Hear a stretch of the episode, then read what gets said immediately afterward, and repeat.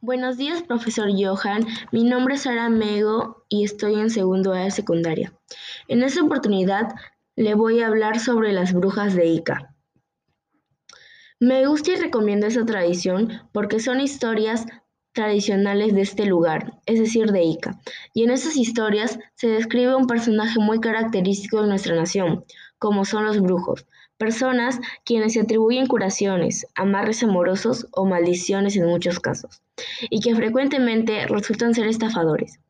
El primer brujo de nuestra historia es más bien un astrólogo, un hombre que pronostica ciertos fenómenos de la naturaleza, porque de tanto observarla ha encontrado ciertas regularidades en ella.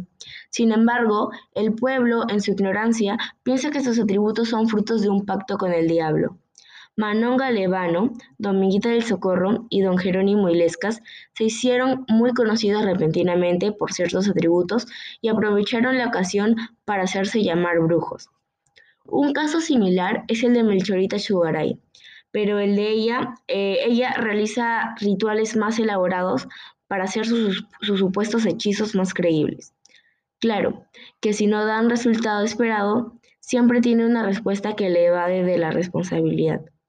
Y finalmente, José Cabrera, el Chirote, personifica el oportunismo y el engaño de esos personajes, pues se hizo fama de brujo por hacer parir a una mujer de una cachetada. Y una pequeña conclusión que he sacado de este, de este texto es que perseguidos o de lo contrario solicitados por la multitud, los brujos siguen siendo personajes muy célebres en nuestro país. Gracias.